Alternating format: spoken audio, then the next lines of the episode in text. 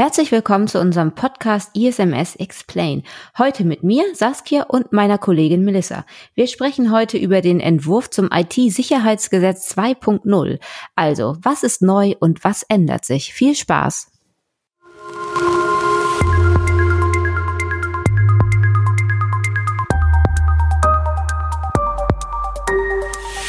ISMS Explain. Informationssicherheit einfach erklärt. Hallo und herzlich willkommen zu unserem Podcast ISMS Explain. Mein Name ist Saskia und bei mir ist heute Melissa.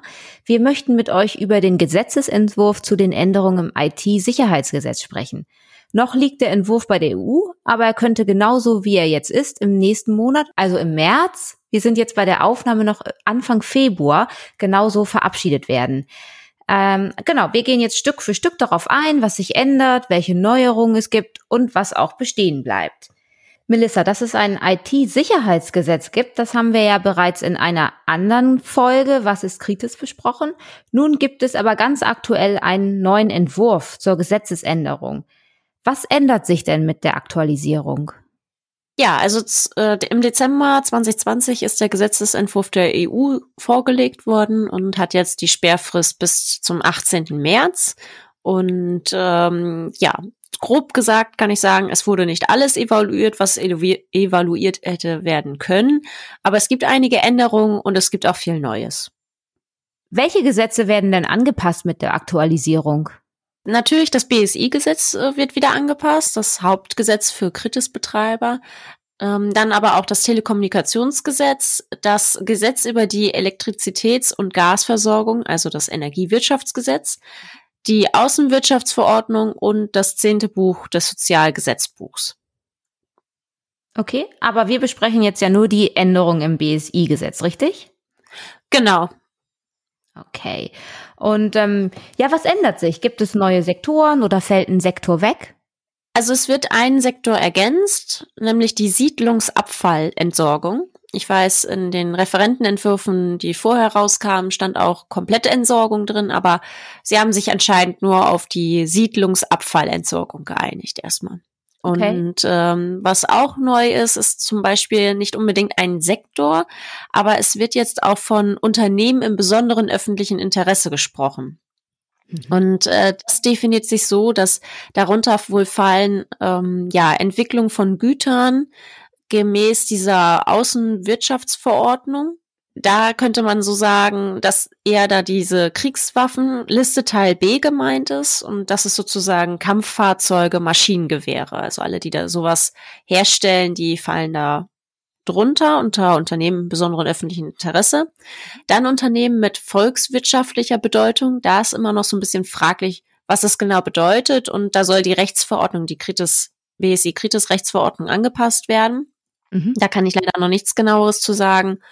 Und äh, Betreiber eines Betriebsbereichs der oberen Klasse im Sinne der Störfallverordnung. Also zuallererst, mir war vorher nicht so wirklich klar, dass es eine Störfallverordnung gibt. Ähm, aber das kann man grob sagen, dass hier mit Hersteller von Gefahrstoffen gemeint sind, wenn so ein bestimmter Schwellenwert überschritten wird. Also in dieser Verordnung sind schon Schwellenwerte definiert. Mhm. Und äh, wenn einem ist Kritisbetreiber, wenn man da in einer bestimmten, einen bestimmten Schwellenwert immer überschreitet in dieser Tabelle. Okay, gut. Also das sind jetzt so die allgemeinen Änderungen. Und was ändert sich jetzt ganz speziell für die Kritisbetreiber? Ab dem Inkrafttreten dieses Gesetzesentwurfs ist es so, dass spätestens bis zum ersten Werktag, nachdem ein Betreiber festgestellt hat, dass er jetzt Kritisbetreiber ist, muss er technische und organisatorische Maßnahmen treffen oder getroffen haben. Mhm. Und auch spätestens bis zum ersten Werktag, nachdem er das festgestellt hat, dass er ein Kreditbetreiber ist, muss er auch eine Kontaktstelle benennen. Das okay. war vorher noch ein bisschen anders mit sechs Monate Frist oder zwei Jahre und jetzt ist es genauer definiert mit bis zum ersten Werktag, nachdem er das festgestellt hat. Also sozusagen kann man sagen, wenn er samstags feststellt, dass er Kritisbetreiber ist, dann muss er Montag spätestens dann die technischen organisatorischen Maßnahmen umgesetzt haben und auch eine Kontaktstelle benannt haben. Hm, Der Sonntag okay. ist heilig. ja, aber das überlegt er sich ja hoffentlich vorher und nicht erst Samstagabend. Genau, das hoffen wir. Was aber auch ähm, neu ist, ist dann, dass die ist jetzt eine, dass es dann eine Verpflichtung zum Einsatz von Systemen zur Angriffserkennung gibt. Also das muss der Kritis-Betreiber dann umsetzen. Das ist so etwas, was ich so ein bisschen ja hinterfrage, weil es gibt jetzt dann sozusagen die Pflicht, das umzusetzen und nicht mehr wirklich, ob es wirklich relevant ist, das umzusetzen. Okay. Ja, oder bei kleinen Unternehmen auch, ne? Ja, es ist schon, naja, aber das ist dann auf jeden Fall Pflicht für so einen Kritis-Betreiber. Mhm. Und erfüllt der Kritis-Betreiber nicht seine Pflicht, dass er also eine Kontaktstelle benennt, dann darf das BSI das ab jetzt dann auch übernehmen. Okay. Und das BSI darf vom Betreiber Nachweise verlangen, ob diese eine beziehungsweise keine kritische Infrastruktur ist. Also vorher, beziehungsweise jetzt stand heute im Februar 2021, ähm, da war es so oder ist es so, dass der Kritis-Betreiber eigentlich ähm, einfach sagen kann, er ist keine kritische Infrastruktur und das muss man ihm glauben.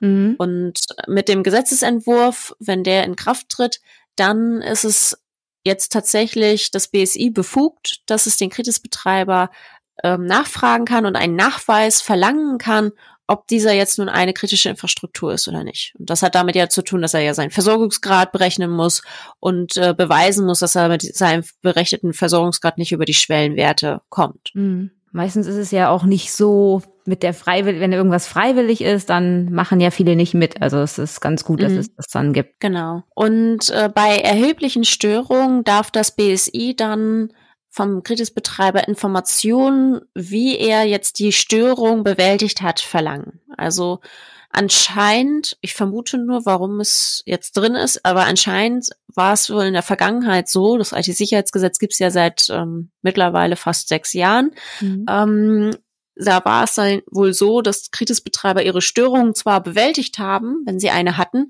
aber anscheinend dem BSI dann nicht mitgeteilt haben, wie sie das gemacht haben, so dass das BSI andere Kritisbetreiber darüber nicht informieren konnte. Und mhm. jetzt mit diesem Gesetzesentwurf haben sie sich dann dieses, ähm, diese Befugnis sozusagen eingeholt. Mhm. Ja, das ist ja auch echt sinnvoll. Dann kann man, also kann man zusammenarbeiten, um dann quasi die gleiche Sache zu bekämpfen, ne? Oder genau. zu beheben. Mhm. Ja, das ist ganz gut. Ja, und es gibt noch eine weitere große Neuerung oder? Genau, es gibt jetzt äh, Kritis-Komponenten. Also es wird jetzt von Kritis-Komponenten gesprochen. Mhm. Welche Komponente jetzt eine kritische Komponente ist, das muss noch festgelegt werden. Aber der Hersteller so einer kritischen Komponente muss eine Vertrauenswürdigkeitserklärung gegenüber dem Betreiber abgeben. Also er muss sozusagen eine Garantie geben, dass seine Komponente, die er dem Betreiber, Kritisbetreiber verkauft hat und der Kritisbetreiber nutzt, dass die garantiert sozusagen, dass sie sicher ist. Und äh, diese Erklärung muss sich auf die gesamte Lieferkette des Herstellers beziehen. Also nicht nur auf das Endprodukt, sondern wirklich auf die komplette Lieferkette. Und das BMI prüft diese Erklärung und kann, und das ist auch das Fatale, kann tatsächlich diesen Einsatz untersagen. Also diese, wenn man festgestellt hat, diese Komponente ist eine kritische Komponente und das mhm. BMI ist nicht zufrieden mit dieser Vertrauenswürdigkeitserklärung, dann kann es auch dem Kritisbetreiber sagen, das wird nicht mehr eingesetzt. Diese Komponente darf nicht mehr eingesetzt werden. Okay, das heißt, entweder muss der Hersteller dann die Fehler beheben oder der Kritisbetreiber sucht sich einen neuen Hersteller. Genau. Mhm. Okay, gut. Du hast vorhin von äh, Unternehmen im öffentlichen Interesse gesprochen. Haben die auch die gleichen Anforderungen wie Kritisbetreiber? Nee, also es ist ja auch erstmal noch unklar, wer ist jetzt eigentlich äh, ein Unternehmen im besonderen öffentlichen Interesse. Das muss ja erstmal in dieser Rechtsverordnung bestimmt werden. Also wird jetzt die Rechtsverordnung dementsprechend auch nochmal angepasst. Und da ist auch noch nicht so klar, ähm, ja, wie sich das dann nun wirklich berechnet. In den Referentenentwürfen, die vorher waren, da war, wurde nicht sozusagen von Unternehmen im besonderen öffentlichen Interesse gesprochen, sondern Unternehmen, die als Prime-Standard gelten. Also wer mhm. sozusagen so in der in der Aktienwelt ähm, unterwegs ist, der wird vielleicht so mit dem Begriff Prime Standard ein bisschen was äh, zu tun haben. Das sind sozusagen ja sehr ähm, ja Unternehmen, die am Aktienmarkt ähm, mit viel Geld sozusagen spielen. Sagen wir es mal so grob gesagt, ja. Und ähm, Wir haben auch ja in den Show Notes verlinken wir einmal eine Liste von den Prime Standards. Und es ist, wie gesagt, das war in den Referentenentwürfen vorher, da wurde von diesen Prime-Standards gesprochen und jetzt haben sie es noch schwammiger äh, formuliert und zwar sprechen sie ja jetzt von Unternehmen von besonders öffentlichem Interesse. Aber ich denke, die Unternehmen, die im Prime-Standard sind, die sind jetzt, die können jetzt noch nicht aufatmen. Ich denke, durch diese Rechtsverordnung wird sich vieles wiederfinden, was vielleicht so bei diesem Prime-Standard auch verwendet wird. Und äh, wenn man sich diese Liste einmal anguckt, ähm, da haben wir jetzt, haben wir uns ja mal angeguckt, ähm, da haben wir auch sogar Borussia Dortmund gefunden. genau. Borussia Dortmund sozusagen als Prime-Standard. Und ähm, da hatten wir so ja gesagt, aha, also wer Fußball in der Pandemie spielt und sozusagen systemrelevant ist, ähm, der kann wohl also auch eine kritische Infrastruktur sein. Und ähm, das ist dann immer so fraglich, ob Fußball jetzt wirklich kritische Infrastruktur ist, aber gucken wir mal, was die dann da so sagen. Aber naja, auch die äh, Fußball- beziehungsweise Fußballindustrie, wollte ich gerade sagen, die Fußballbranche ähm, wird halt auch immer, ja, ist für die ist IT-Sicherheit natürlich auch relevant. Ähm, ich weiß nicht, ob äh, man das kennt, aber im Weserstadion hat das ja auch mal gebrannt und zwar in einem Technikraum mit dem Rechenzentrum und die waren sehr froh, dass sie noch ein zweites Rechenzentrum hatten und dort alles sozusagen gespiegelt hatten, weil das war durch den ganzen Rauch war alles zerstört und ähm, theoretisch hätte die das, glaube ich, das eine Spiel, was dann am Wochenende, am darauffolgenden Wochenende stattfinden konnte, nicht stattfinden können. Und mhm. äh, von daher ist auch IT-Sicherheit auch beim Fußball eine, spielt das eine Rolle. Genau, also wir merken uns, IT-Sicherheit betrifft uns alle. Genau. Genau. Ja, was ähm, also was ähnlich ist, ist dann zu den Kritisbetreibern, was diese Unternehmen im besonderen öffentlichen Interesse ja für Aufgaben haben oder beachten müssen. Sie müssen dann auch beziehungsweise bis zum ersten Werktag, nachdem sie nach dieser Rechtsverordnung, wenn die geändert wurde, feststellen, dass sie ein Unternehmen besonderen öffentlichen Interesse sind, mhm. muss einem eine Selbsterklärung zur IT-Sicherheit dem BSI übermittelt werden.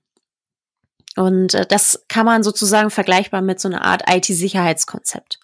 Mhm. Und alle zwei Jahre muss immer wieder eine aktuelle Selbsterklärung dem BSI übermittelt werden.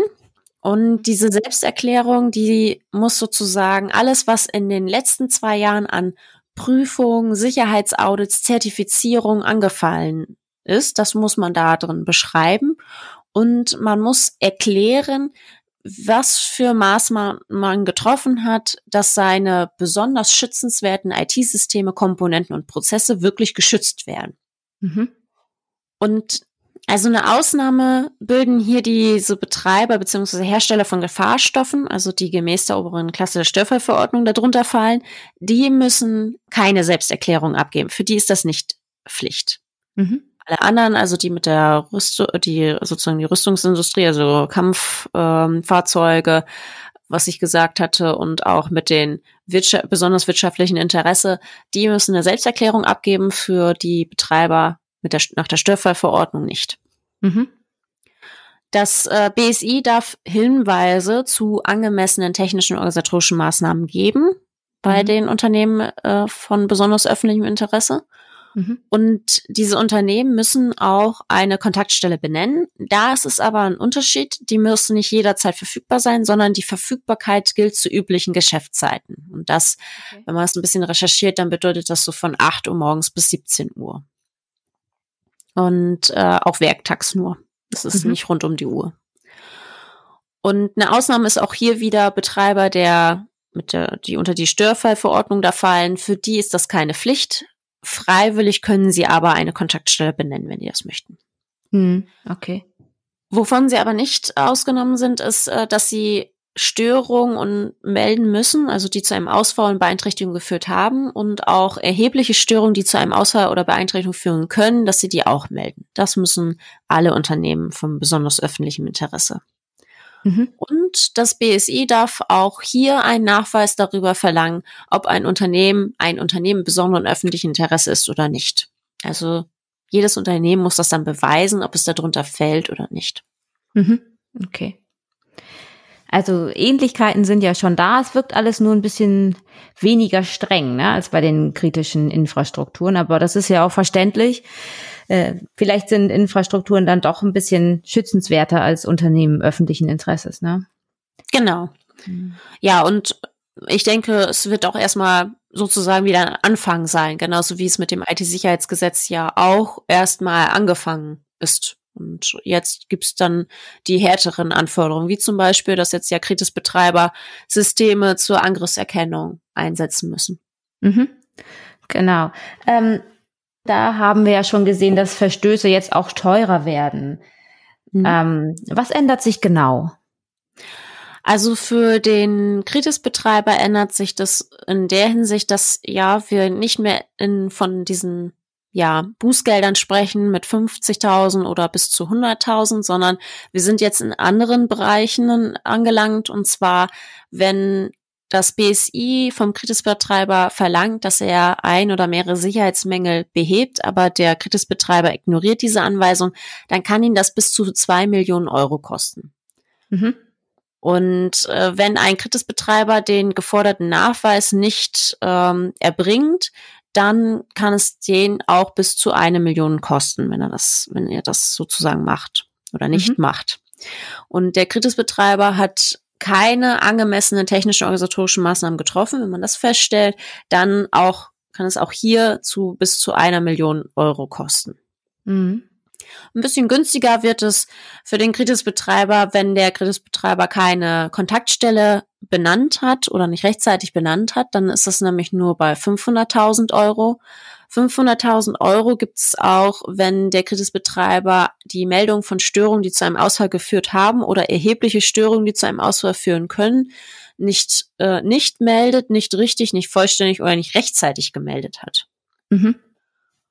Und noch günstiger wird es, ähm, wenn man dazu geht, dass der Kritisbetreiber das BSI oder beziehungsweise dem BSI den Zutritt untersagt und auch benötigte Unterne äh, Dokumente nicht vorliegt oder auch keine Auskunft erteilt, also keine Unterstützung ähm, gegenüber dem BSI, ja, also das, das BSI nicht unterstützt, dann kostet es ihm bis zu 100.000 Euro.